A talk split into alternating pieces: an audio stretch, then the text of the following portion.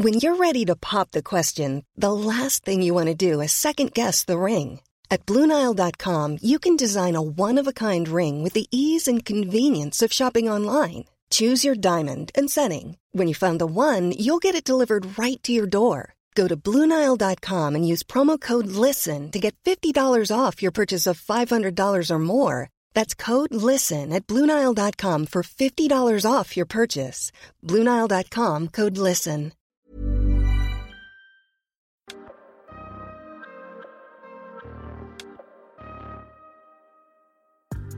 Bienvenue dans cette saison 2 du PEX Podcast, le podcast du partage d'expérience en prévention des risques. Je suis Alexandre Zèbre, ingénieur sécurité et créateur du site web safetyvigilante.com. Vous y retrouverez des articles, des vidéos et bien sûr tous les épisodes du podcast pour booster votre culture sécurité. Chaque mardi, retrouvez un épisode de ce podcast créé pour tous les acteurs de la prévention qui veulent progresser dans la maîtrise des risques professionnels en s'inspirant des conseils d'experts et de l'expérience passionnante de mes invités. Ma nouvelle invitée est Magali Manzano, qui est psychologue du travail. Dans cet épisode, j'en apprends énormément sur ce métier et en quoi elle accompagne les salariés et les employeurs dans leur démarche de prévention des risques psychosociaux et de l'épuisement professionnel, de développement de la qualité de vie au travail, mais aussi malheureusement suite à un événement traumatique sur le lieu du travail. Sur ce, je vous laisse profiter de mon échange avec Magali Manzano. Bonjour Magali, bienvenue dans le podcast. Merci d'être venue partager votre expérience avec nous. Euh, Bonjour Alexandre, merci de m'accueillir. Ben, c'est avec un, grand plaisir et en plus on va pouvoir euh, aborder un sujet que moi je connais peu et du coup je pense que ça va être intéressant pour, euh, pour tous les auditeurs. Est-ce que vous pourriez vous, vous présenter pour les, les, personnes qui ne vous connaissent peut-être pas?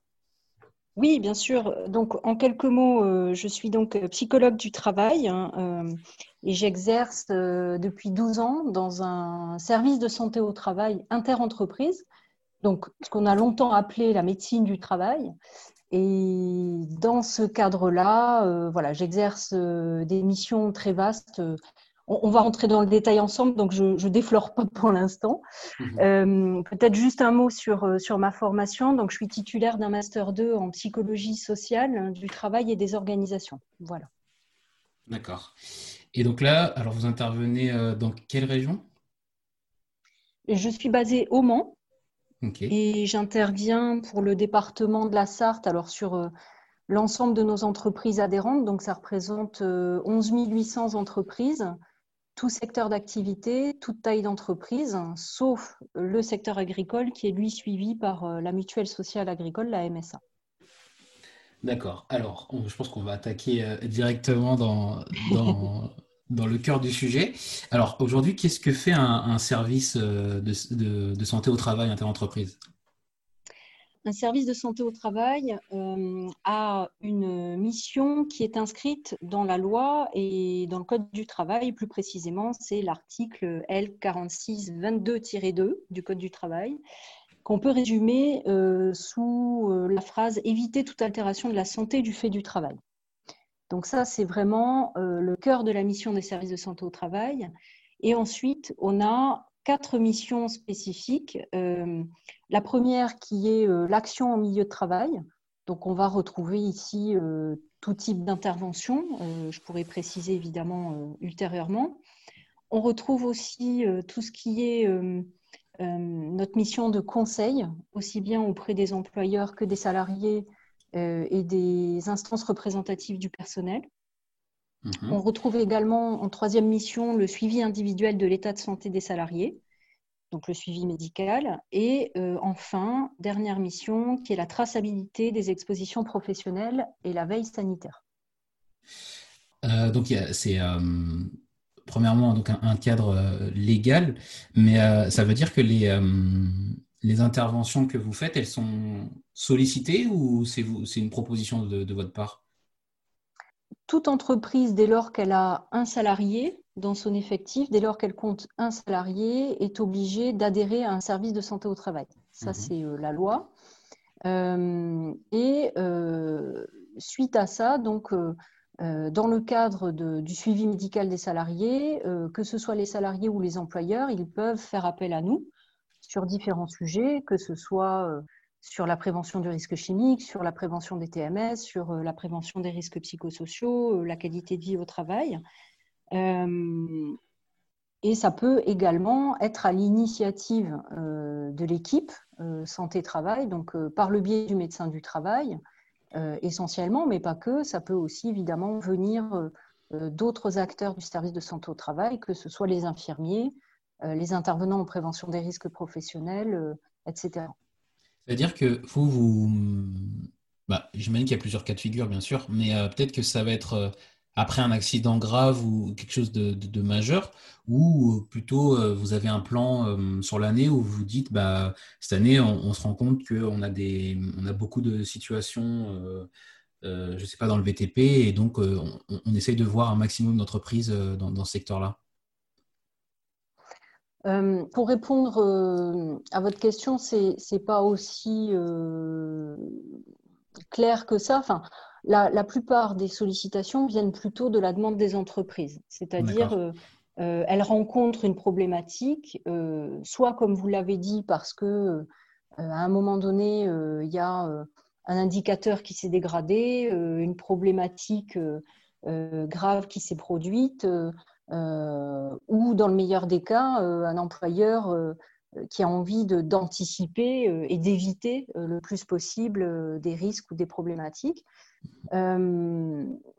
ensuite, sur la question des secteurs d'activité, on a plutôt, alors en Sarthe, en ce qui nous concerne, on a des bassins d'emploi un peu typiques. Hein. Par exemple, on a beaucoup d'agroalimentaire, mmh. donc beaucoup d'industrie, donc ce qui fait que évidemment on sait que euh, en Sarthe, les troubles musculo-squelettiques, euh, comme partout ailleurs en France, hein, sont la première cause de maladie professionnelle. Euh, mais on a voilà, tout secteur d'activité, donc forcément les, problématiques sont variées et la dynamique préventive dans laquelle se trouvent les entreprises est aussi très variable en fonction des acteurs qui la composent ou en fonction aussi euh, on pourrait dire, de, l'effet de seuil hein, euh, de, taille d'entreprise. D'accord. Et donc, du coup, vous, alors, vous expliquez que vous intervenez sur toute taille d'entreprise, c'est-à-dire que un, je sais pas, un menuisier qui, qui, qui est adhérent euh, tout seul dans son entreprise, comme voilà, une grosse entreprise dans l'agroalimentaire, mm. sont, sont le type d'entreprise auprès desquelles vous intervenez. Et, vous, vous êtes du coup donc, psychologue du travail. Et mm-hmm. alors, qu'est-ce que fait une psychologue du travail et, dans quel cadre elle va, elle va intervenir auprès, auprès de ce type d'entreprise? La mission principale, elle est d'accompagner euh, les entreprises adhérentes dans leur démarche de prévention sur euh, essentiellement prévention des risques psychosociaux, mais pas que. J'interviens aussi euh, en appui des démarches de qualité de vie au travail, mmh. en prévention de l'épuisement professionnel, ou encore euh, dans le cadre de l'accompagnement au changement. Ensuite, euh, sur une autre partie, alors qui est euh, plus réduite, mais qui quand même se présente de temps en temps, j'accompagne les entreprises sur le montage de dispositifs d'urgence quand il y a eu un événement traumatique qui s'est produit en situation de travail, tentative de suicide, suicide abouti, accident grave mortel. Euh, et dans un second temps, je peux intervenir euh, euh, en débriefing auprès des salariés témoins visuels de cet événement grave. Voilà. Donc la majorité de mon temps est en milieu de travail. je suis tout le temps en entreprise en train d'accompagner des collectifs de travail, d'organiser de, euh, des groupes de travail, euh, d'animer des comités de pilotage, dans l'objectif euh, de soutenir la réflexion et l'action des acteurs de l'organisation pour qu'ils aillent jusqu'à un plan d'action en prévention des risques psychosociaux avec la possibilité pour moi, et ça c'est l'exercice en, service de santé au qui le permet, d'être dans un suivi à plusieurs années justement sur euh, la mise en œuvre euh, du plan d'action et de ses effets. Et, euh, alors là, justement, vous avez, vous avez expliqué votre rôle de conseil, mais mm-hmm. je pense que c'est c'est quand même un domaine d'expert, je pense, la, partie prévention des, des, risques psychosociaux.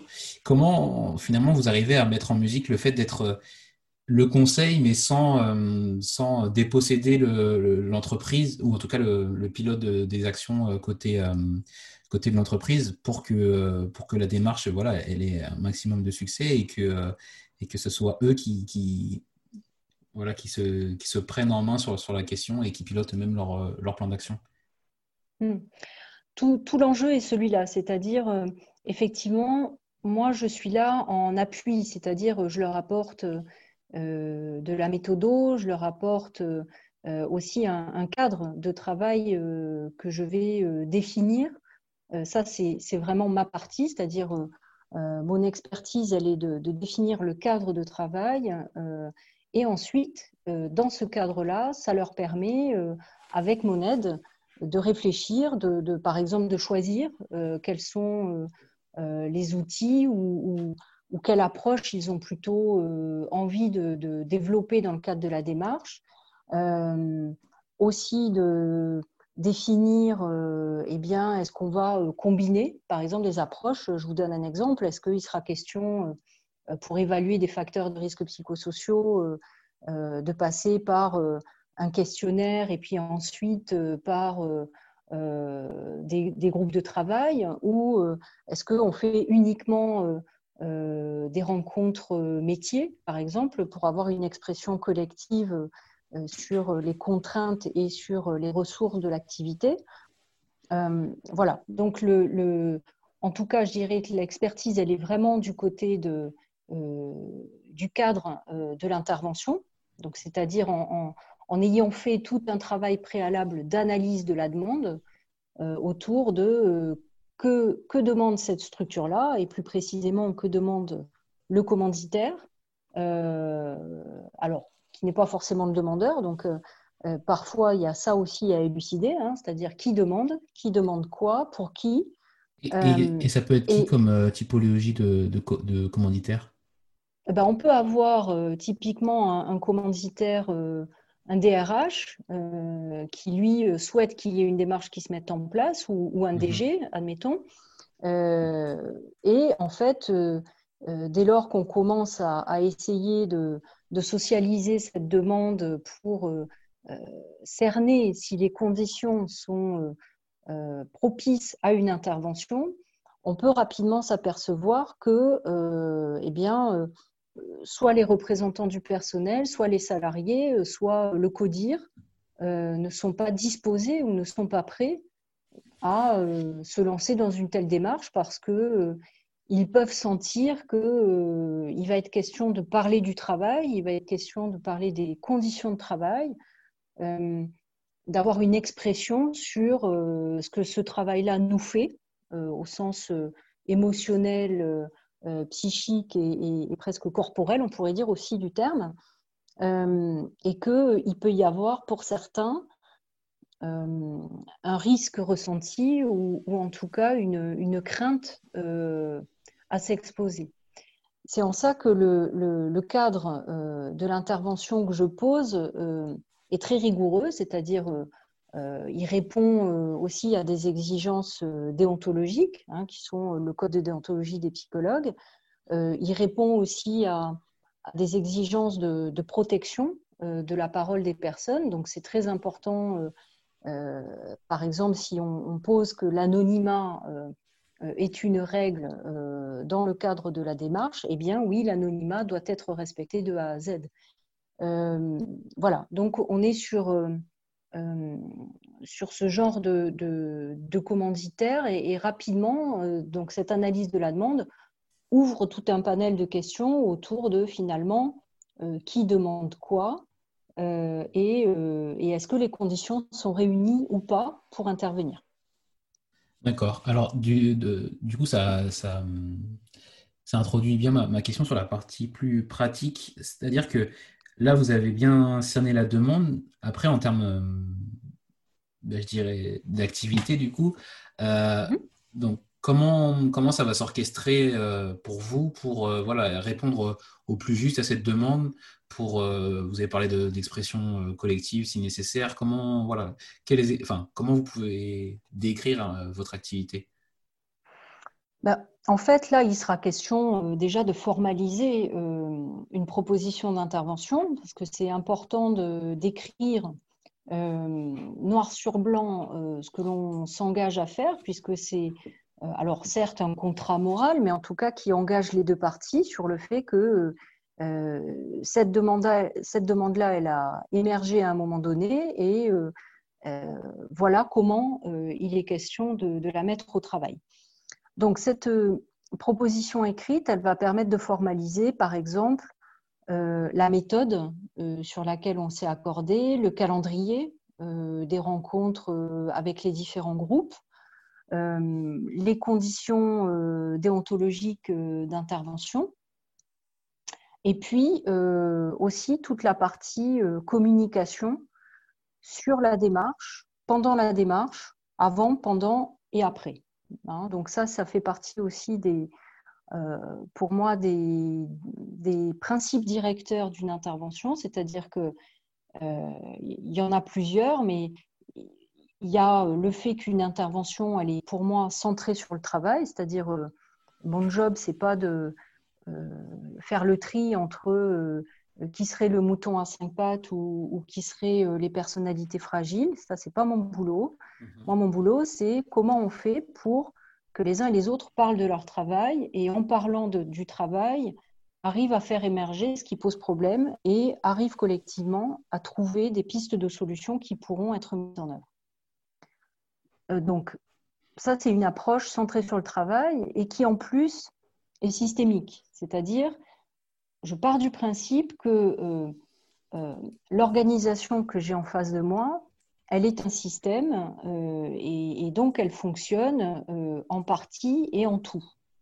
Autrement dit, dès lors que l'intervention est ciblée sur une partie, eh bien, il est important de considérer que cette partie va aussi avoir des répercussions sur l'ensemble de l'organisation et donc de partir du principe que quand on intervient, cette intervention-là, elle concerne tout le monde euh, de plus ou moins près, évidemment, mais elle va avoir une incidence sur le fonctionnement de l'organisation euh, et peut-être remettre en cause aussi euh, certains fonctionnements de l'organisation et de l'organisation du travail.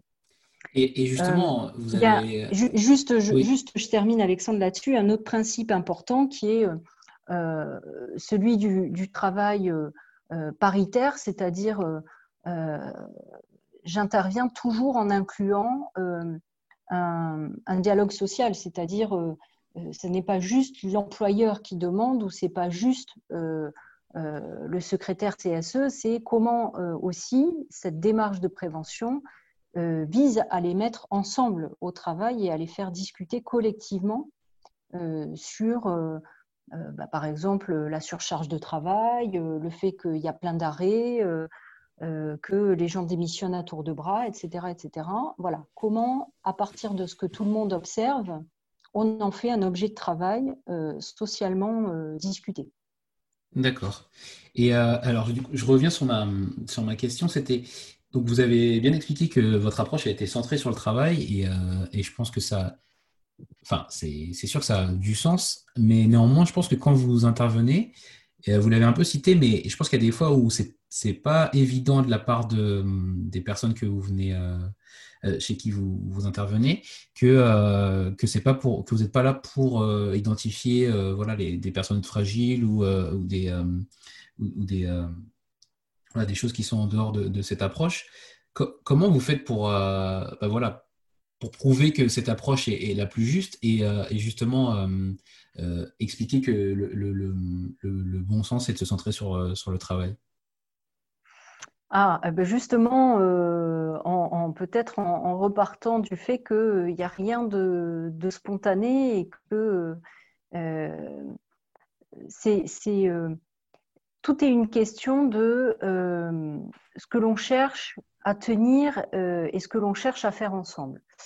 Je suis très claire en général quand j'interviens sur le fait que ma posture et celle d'être centrée sur le travail, c'est-à-dire de mhm. partir du principe que, par exemple, quand il y a des conflits qui émergent en situation de travail, euh, nous avons tous une personnalité, donc oui, effectivement, la personnalité peut entrer de jeu en, ligne de compte, mais euh, ce conflit-là, il émerge dans un contexte spécifique euh, qui est euh, régi par des règles, par un cadre, et donc c'est important évidemment de prendre la mesure du poids du travail dans cette situation-là.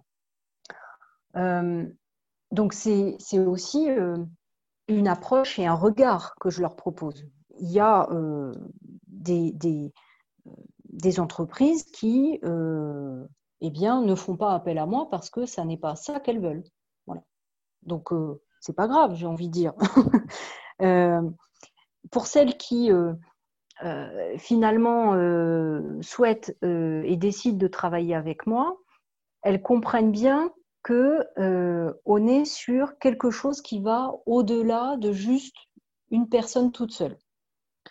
Euh, mais ça n'a rien d'évident, c'est-à-dire ce cheminement, euh, c'est comme quand on fait un arbre des causes, c'est-à-dire on peut commencer à regarder les choses de manière très micro, on peut partir de la personne, et puis cette personne-là, bah oui, mais cette personne-là, elle travaille dans une équipe, dans un binôme euh, elle est peut-être travailleur isolé, bon, admettons, ok. Quelle que soit sa situation, elle s'inscrit dans un tissu social. Et ce tissu social, euh, il est important pour comprendre les dynamiques qui sont à l'œuvre, ce qu'on appelle les dynamiques sociales. C'est-à-dire, euh, est-ce qu'on est dans des dynamiques de coopération? Est-ce qu'on est plutôt dans euh, uniquement de la subordination? Est-ce qu'on est dans de la délégation, etc., etc. Et toutes ces dynamiques sociales euh, se construisent aussi à partir de discours organisationnels, euh, de mots d'ordre qui peuvent circuler dans une organisation, qu'ils soient tacites ou explicites. Je vous donne un exemple. un mot d'ordre organisationnel très fort aujourd'hui, c'est celui de la performance. Mhm. par exemple. Euh, c'est pas toujours dit, c'est pas toujours écrit sur votre contrat de travail, euh, c'est pas toujours euh, aussi clair que ça euh, qu'il y a un attendu fort du côté de la performance. En revanche, il peut y avoir des outils de l'organisation euh, des manières euh, d'organiser le travail euh, qui poussent les individus, collectivement et individuellement, à rentrer dans une une quête de, cette performance du coup? Une quête de performance, exactement, mhm. mais voire parfois une spirale de performance. Je vais, je vais vous donner un exemple concret. dans la banque, par exemple, on peut avoir euh, eh bien, euh, voilà, un conseiller, euh, un conseiller commercial qui ne veut plus, qui rencontre le médecin du travail parce qu'il est en arrêt depuis longtemps, parce qu'il n'en peut plus, parce que il, ne peut plus faire ce métier-là, il est écœuré, etc. Bon, donc on pourrait se dire, bah, finalement, c'est un bonhomme qui est fatigué, voilà. Donc l'histoire s'arrête là. Sauf que quand on commence à déplier l'histoire professionnelle, euh, eh bien, euh, cette personne-là peut vous dire oui, mais dans l'équipe, l'ambiance, elle a changé. Euh, avant, on s'entendait bien. Avant, on se filait des coups de main quand il y avait des coups de bourre, quand les objectifs étaient importants. voilà, on pouvait quand même s'échanger des dossiers ou éventuellement rester un peu plus tard le soir pour essayer de solder le trop-plein. Mhm. Donc ça, c'est au niveau de la dynamique collective. Et puis, euh, est arrivé là-dessus euh, une nouvelle direction d'agence euh, un nouveau responsable de pôle ou un nouveau responsable de groupe qui lui dit les horaires supplémentaires, c'est terminé, on arrête de faire des réunions où tout le monde est là, et euh, c'est important d'afficher euh, la performance individuelle de chacun, à savoir combien chacun euh, a ramené de, clients ou combien de, garanties d'assurance vie ont été vendues cette semaine.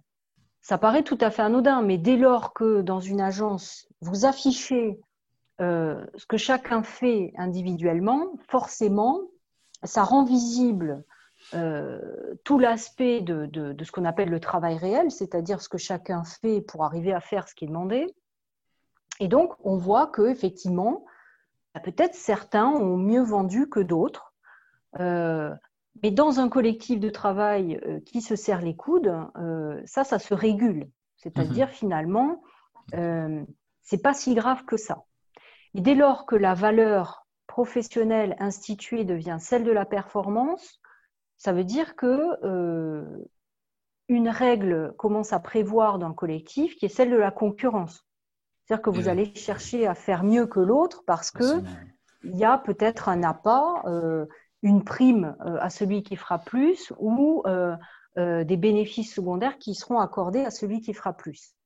Mhm. Donc ça, ça vient complètement faire éclater la dynamique collective et ça pointe du doigt ben, les individus et ça fragilise beaucoup les individus.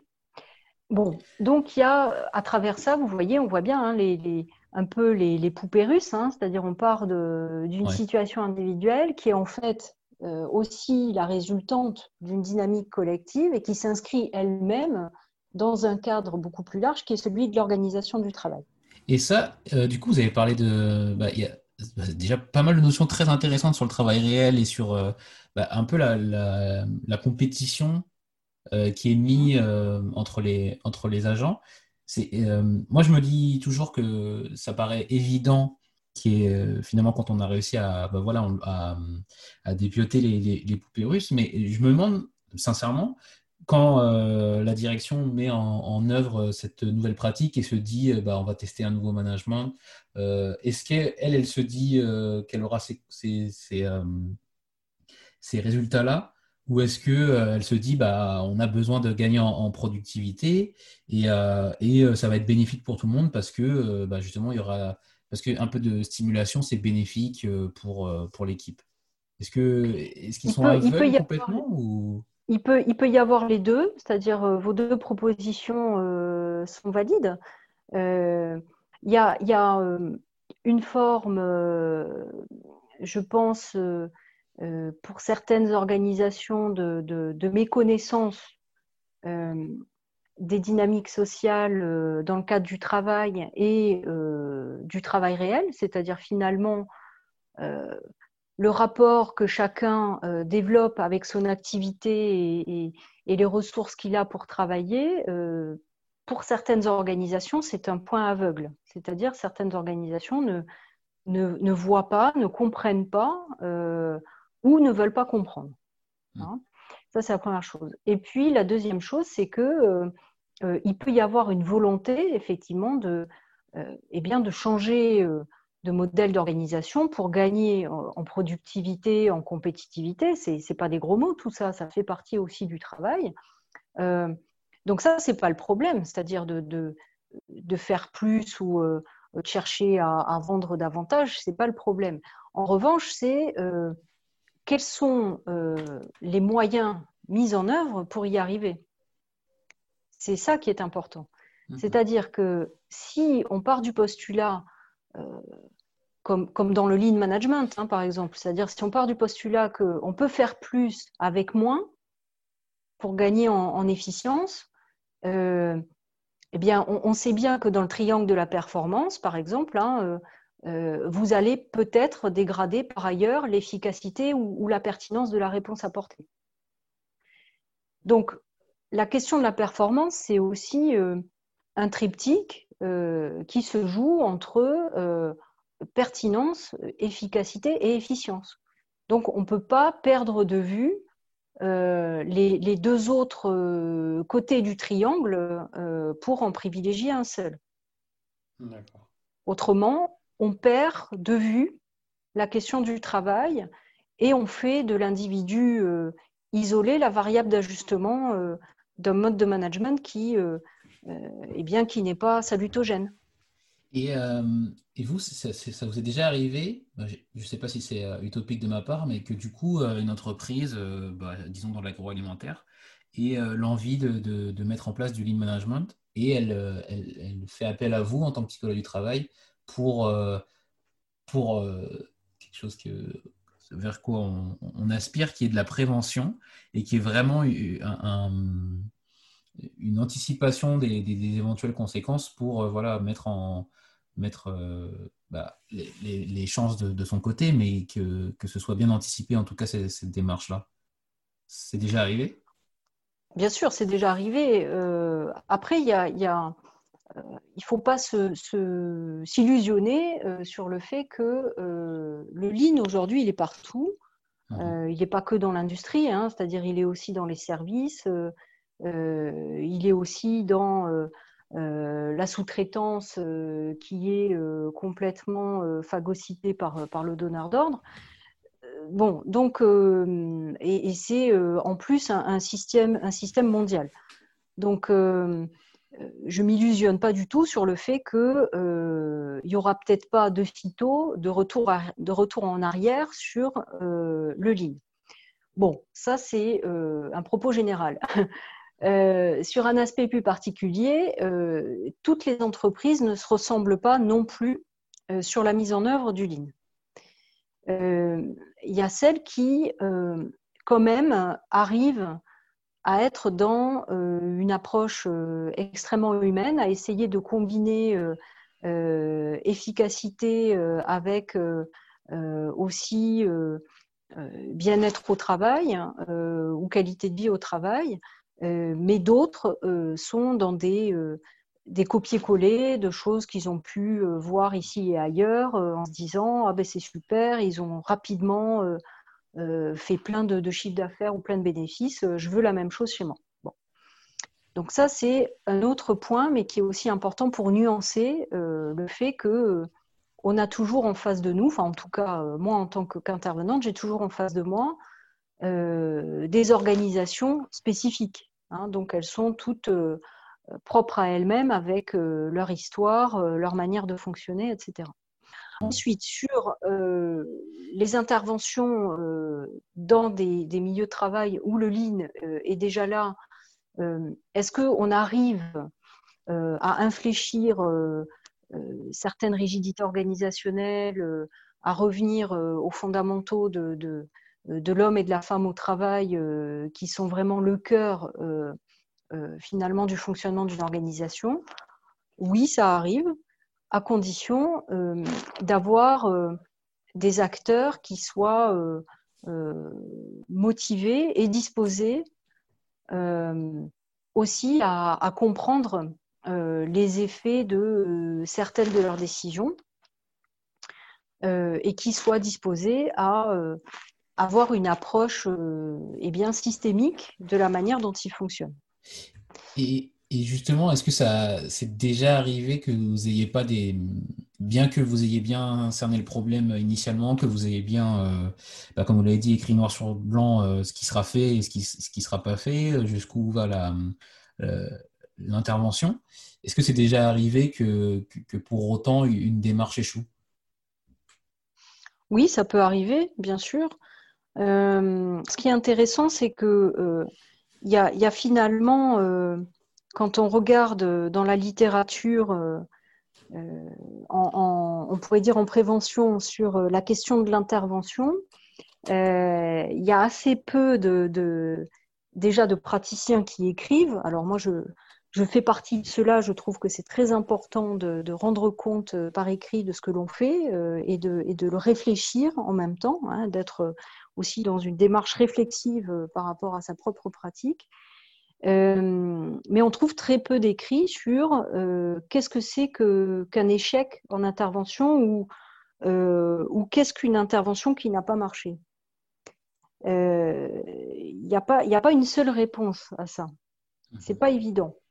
ce, que, ce que moi je peux considérer après 12 ans en, service de santé comme une intervention qui a échoué, euh, eh bien, par exemple, c'est euh, un, processus euh, de travail enclenché qui s'arrête brutalement, de mon fait ou de leur fait, c'est-à-dire finalement une entreprise qui vous dit oh bah oui bon finalement, les, premiers échanges qu'on a eus en comité de pilotage, on voit bien que ça va nous demander trop de temps, donc on préfère en rester là. Ça, pour moi, c'est un échec. C'est-à-dire, finalement, il y a alors soit, soit d'autres enjeux qui m'ont pas été évoqués, en tout cas des choses qui, qui m'échappent et qui font que je ne comprends pas parfois pourquoi, pourquoi les choses s'arrêtent. Après, quand ça vient de mon fait, j'ai eu, alors ce n'est pas, pas, récemment, il y a déjà quelques années, mais une intervention comme ça dans un, un centre médico-social euh, une demande euh, d'intervention sur, euh, voilà, on a fait passer un, questionnaire chez nous, on aurait besoin d'être aidé pour comprendre ce qui en ressort et mettre en place des actions derrière. Bon, ok, donc je viens en appui sur cette question-là, en étant déjà en prenant connaissance du questionnaire, savoir ce qu'ils sont prêts à faire derrière. Et puis finalement, j'étais pas toute seule, le médecin et moi, euh, médecin du travail et moi, on découvre euh, qu'ils euh, avaient l'intention de se servir des résultats pour euh, faire licencier quelqu'un. Ah.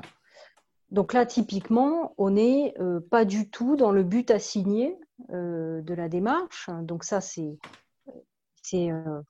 un, un, des éléments du code de déontologie des psychologues, hein, c'est-à-dire le respect du but assigné. c'est très important pour une démarche. Donc, clairement, moi, dès que j'apprends ça, euh, eh bien, je mets un terme à l'accompagnement. Mmh, Donc, c'est un échec parce que, euh, bah, parce que finalement, euh, on n'est pas allé au bout et, on peut aussi avoir le sentiment de s'être fait berner. et en même temps, bah, en même temps, on a évité, on a évité sans doute une catastrophe. Voilà.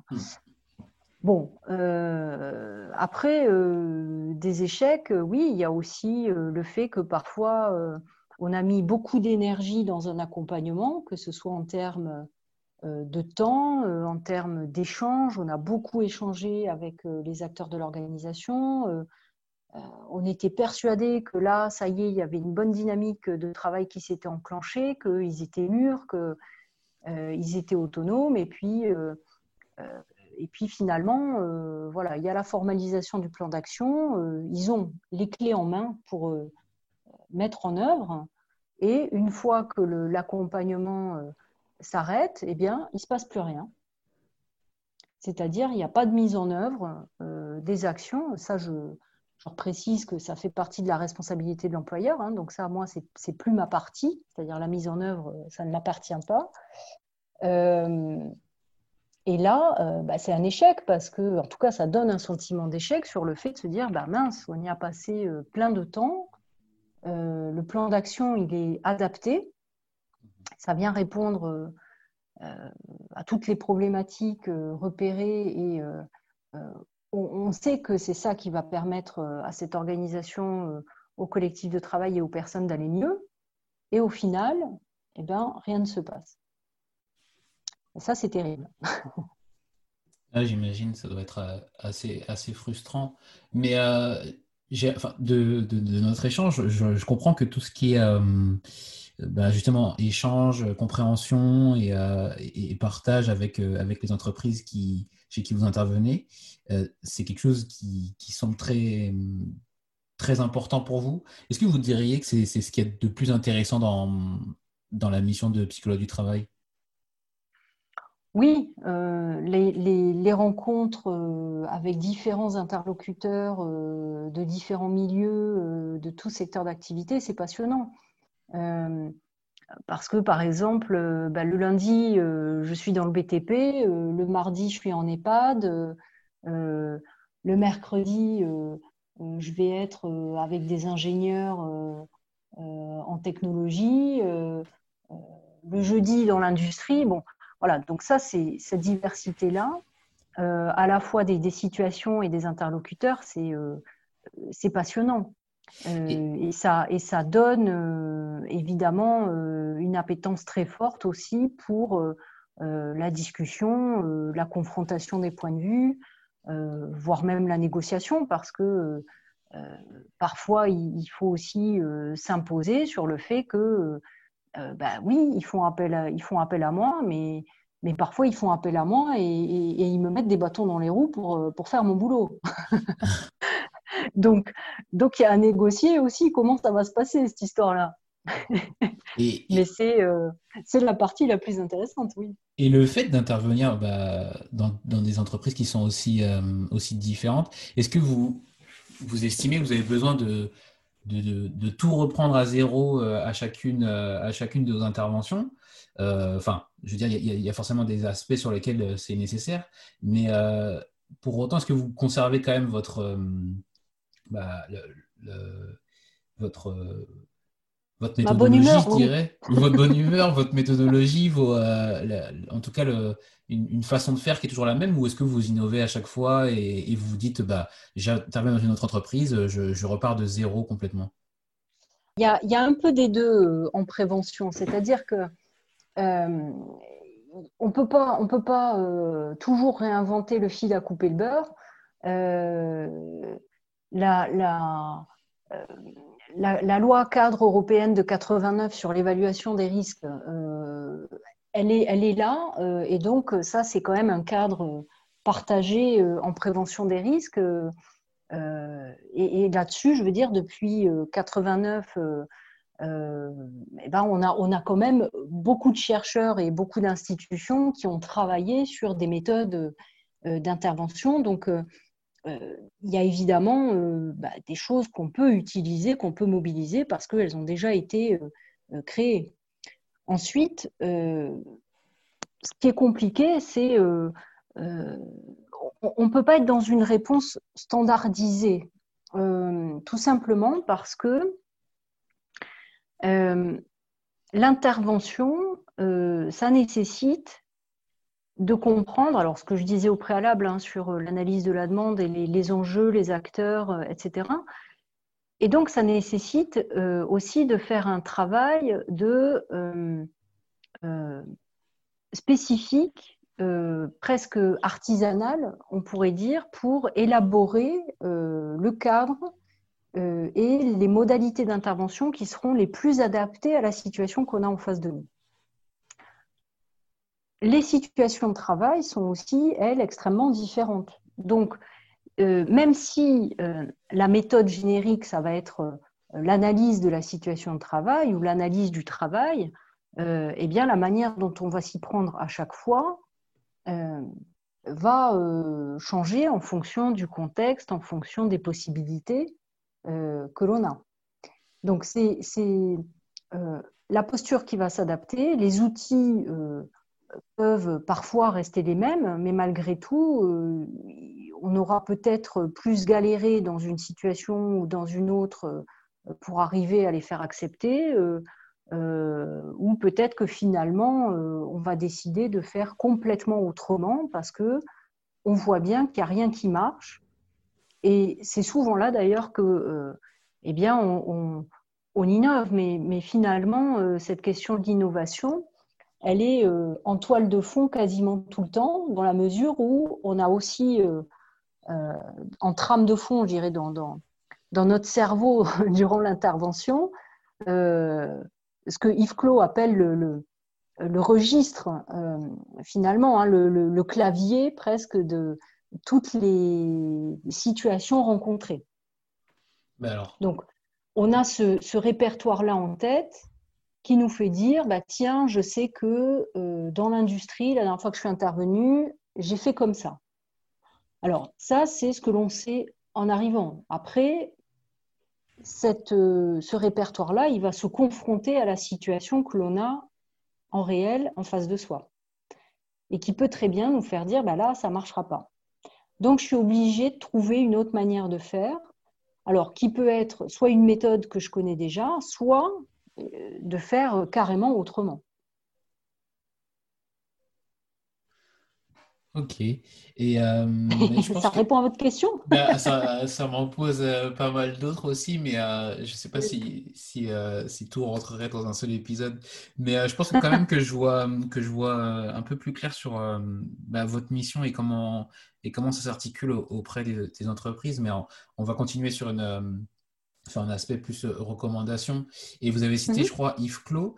Est-ce que vous avez des, bah, des ouvrages euh, que, vous pourriez recommander ou peut-être aussi, euh, je sais que sur la, la, partie risques psychosociaux, ça existe beaucoup, peut-être des blogs que vous consultez ou des, ou des, voilà, des ressources que, que vous, vous, pourriez recommander alors, il y, a, évidemment beaucoup de ressources parce que sur les risques psychosociaux, il y a quand même depuis 40 ans beaucoup de gens qui ont, travaillé là-dessus.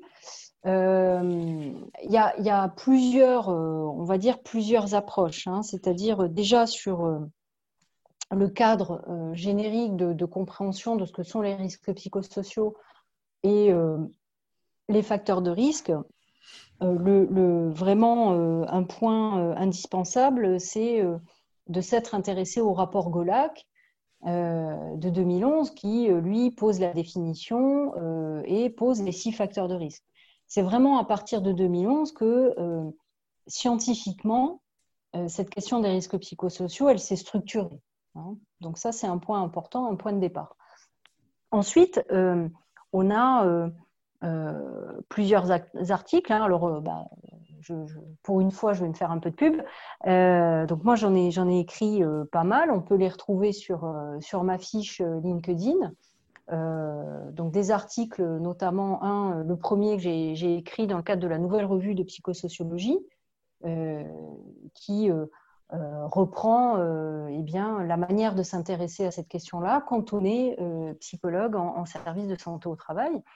Et puis plus récemment, j'ai contribué à, un ouvrage collectif qui s'appelle 10 études de cas en psychologie du travail et dans lequel euh, on va retrouver donc euh, euh, une, intervention que je décris sur la prévention de l'épuisement professionnel et dans laquelle je reviens de manière très précise sur eh bien, le cadrage d'une intervention, comment ça marche, les outils mobilisés, comment on fait pour faire avancer la réflexion et l'action des interlocuteurs d'une organisation, etc. Euh, vous avez aussi le dictionnaire des risques psychosociaux, qui est un ouvrage aussi auquel j'ai contribué et qui est euh, euh, très intéressant.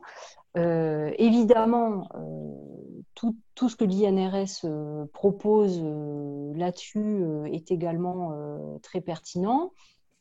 Tout ce que l'ANACT fait est aussi très intéressant. Tout ce que les CARSAT font est aussi très important.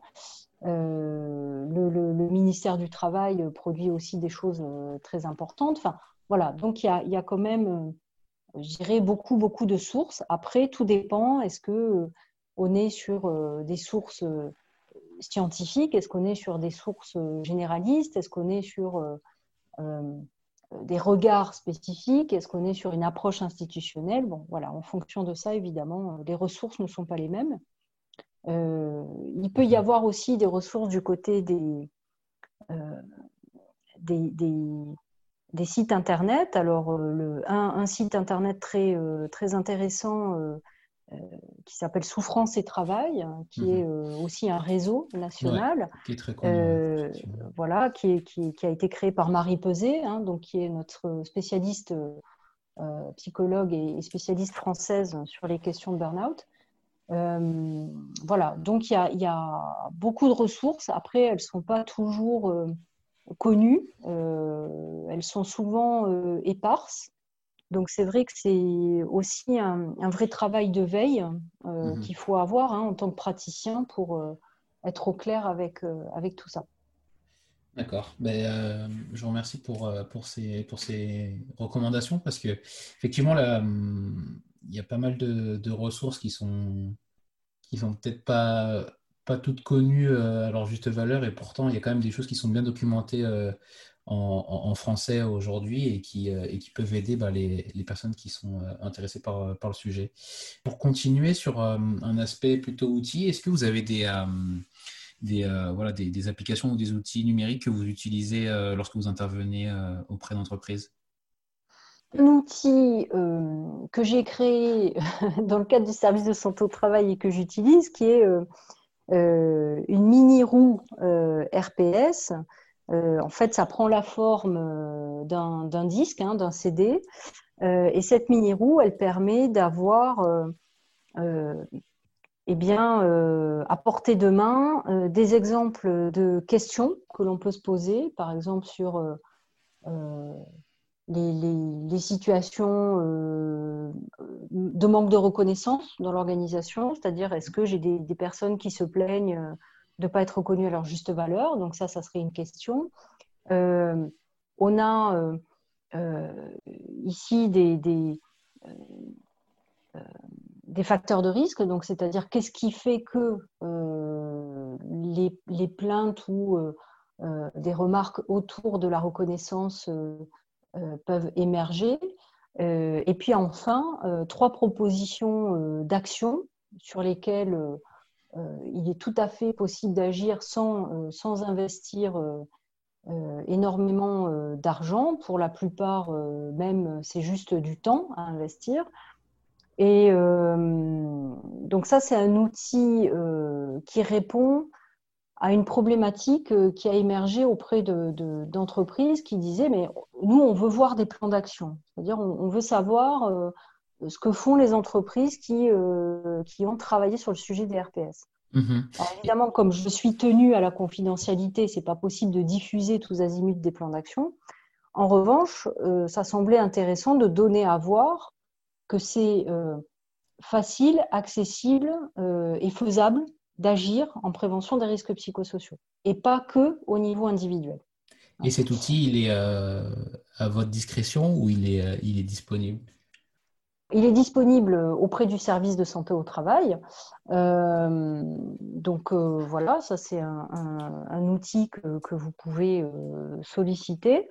on le retrouve aussi sur le, euh, site internet du plan régional santé-travail, hein, puisqu'en fait, euh, on a obtenu pour euh, la miniaturisation de, cette roue RPS, puisqu'au début c'était une grosse roue d'un mètre de diamètre, et donc pour qu'elle devienne toute petite, on a eu, dans le cadre du plan régional santé-travail, un financement pour pouvoir la faire devenir toute petite. Mais voilà. Et puis en termes d'appli, alors J'utilise pas euh, forcément des applis, mais euh, ça me semblait intéressant de, partager avec vous le fait que j'ai découvert récemment une appli qui s'appelle euh, Checkpoints et qui en fait qui a été élaborée par l'Organisation internationale du travail et qui permet à des entreprises qui sont assez éloignées de la prévention ou qui traînent des pieds parce qu'elles trouvent que c'est compliqué, etc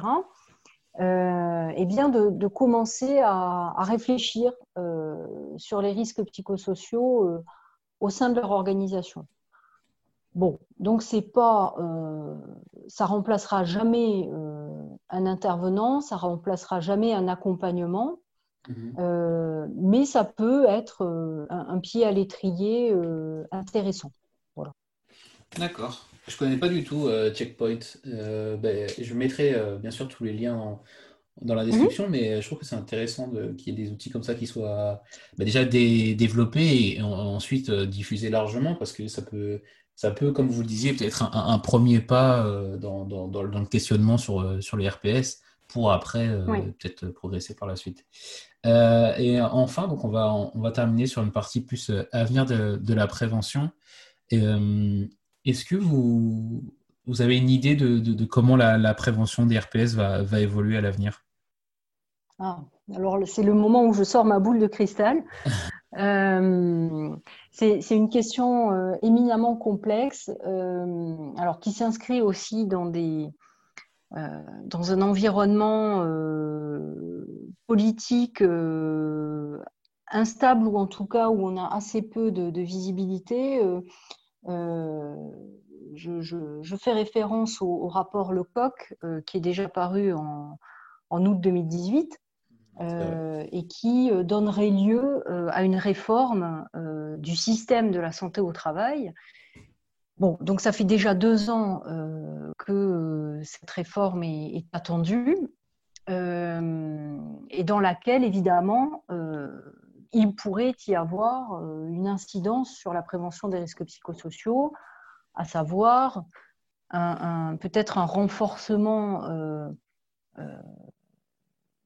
de la place peut-être des, psychologues du travail sur ces questions-là, euh, ou, peut-être un, cadre euh, réglementaire euh, revu et, corrigé pour être moins perçu comme moins contraignant. Je ne sais pas, c'est des hypothèses, mais en tout cas, depuis quelques années, on voit bien que ce terme-là des risques psychosociaux est perçu comme posant problème, comme étant beaucoup euh, trop axé euh, sur le négatif, euh, et, d'où quelque part l'émergence fulgurante de la qualité de vie au travail, qui serait son pendant positif. Bon. Mmh après, voilà, ce que, ce que l'avenir sera, je, je, ne sais pas moi, ce que j'ai envie de dire, c'est euh, qu'on parle des risques psychosociaux, de la qualité de vie au travail, euh, euh, de responsabilité sociale des entreprises. ce qui compte, c'est de ne pas perdre de vue le travail réel, les conditions que l'on donne aux uns et aux autres pour faire le travail, et puis le fait de, permettre la cohérence euh, entre euh, l'engagement de chacun, le sens euh, de l'activité et, les valeurs de l'organisation. C'est ça qui est essentiel. Très bien. Et enfin, pour terminer, quel conseil elle aurait besoin d'entendre la jeune Magali qui, débutait dans, dans, le métier de psychologue du travail? Quel conseil? Eh bien, de surtout pas s'isoler. Ça, c'est vraiment euh, un conseil extrêmement important, c'est-à-dire euh, euh, d'être toujours connecté à des pairs, PAIRS, à travers un groupe d'analyse de pratiques professionnelles, à travers des réseaux professionnels, des associations, pour justement discuter de l'activité, discuter de, eh bien, de tout ce que ça euh, convoque euh, au niveau euh, émotionnel, au niveau cognitif, intellectuel, de s'entourer, voilà, de, toujours s'entourer pour être sûr de ne pas perdre pied et, d'avoir du recul sur ce que l'on fait. Très bien. Ben, écoutez, euh, merci beaucoup Magali. Je pense que c'était des, bons conseils euh, pour, euh, pour les jeunes qui, pourraient être intéressés par, par cette voie. Et merci beaucoup pour cet épisode bah, très très riche pour moi en, termes de, compréhension de votre, votre activité. Est-ce que vous, pourriez nous dire où on peut vous, contacter si jamais on a, on a envie de continuer cette discussion avec vous? Oui, bah le, plus simple, euh, ça peut être euh, en me contactant via LinkedIn. Euh, voilà, comme ça, ça permet aussi eh bien de, de, réseauter, comme on dit. Mhm. ça permet de, découvrir de nouvelles personnes. voilà, donc et puis ça, ça, permet aussi aux personnes intéressées de retrouver les références de mes publications. Mhm. Et voilà. Et pour les publications et tout ce que vous avez cité, vous inquiétez pas, tout sera en description dans, de, l'épisode. Eh bien, je vous dis merci beaucoup, Magali. Et merci à vous. À bientôt. À très bientôt, merci. Merci d'avoir écouté le PEX jusqu'au bout. Si cet épisode vous a plu, n'oubliez pas de le partager autour de vous. Et si vous trouvez 5 petites minutes, de mettre une note 5 étoiles ainsi qu'un commentaire sur Apple Podcast. Ça m'aide beaucoup pour remonter dans les classements. Vous pouvez également remercier directement l'invité en le retrouvant sur ses réseaux sociaux. À la semaine prochaine!